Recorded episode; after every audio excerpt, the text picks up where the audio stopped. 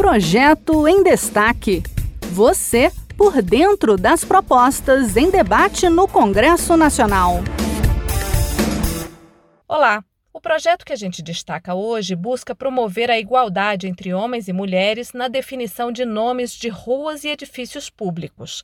A ideia é determinar um percentual mínimo de 30% para cada sexo na denominação desses lugares. Quem nos traz os detalhes é Sabrina Dias, da Rádio Senado. A senadora Elisiane Gama, do Cidadania do Maranhão, apresentou uma proposta que altera a Lei número 6.454, de 24 de outubro de 1977, para determinar a observância de percentual mínimo de 30% para cada sexo na denominação de bens públicos. Para a senadora, a ideia da proposta é reforçar a promoção da igualdade entre os sexos e também ressaltar o empoderamento feminino na sociedade. Mulheres e homens devem possuir os mesmos direitos e deveres na sociedade. A promoção da igualdade é, e também do empoderamento feminino pode começar pela justa e equitativa atribuição de nomes a endereços e também a edifícios públicos das cidades.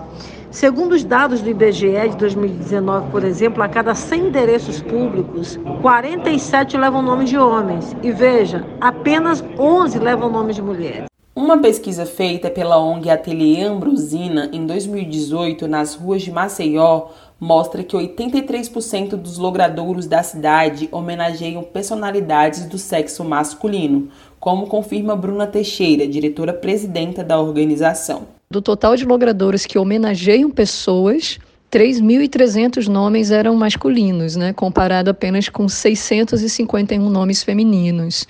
Então, assim, a gente tem é, a, os nomes de mulheres, a gente tem desconsiderado cerca de 83% dos logradores, né? 83% dos logradores homenageiam personalidades é, reconhecidas pelos nomes masculinos, assim, por, por homens. Elisiane Gama afirmou que modificar o procedimento de nomeação de logradouros públicos pode parecer pouco, mas são ações como essas que podem reverter a invisibilidade histórica das mulheres. O projeto ainda será analisado nas comissões do Senado. Este foi o Projeto em Destaque. A cada edição, a gente traz uma proposta em análise no Congresso Nacional.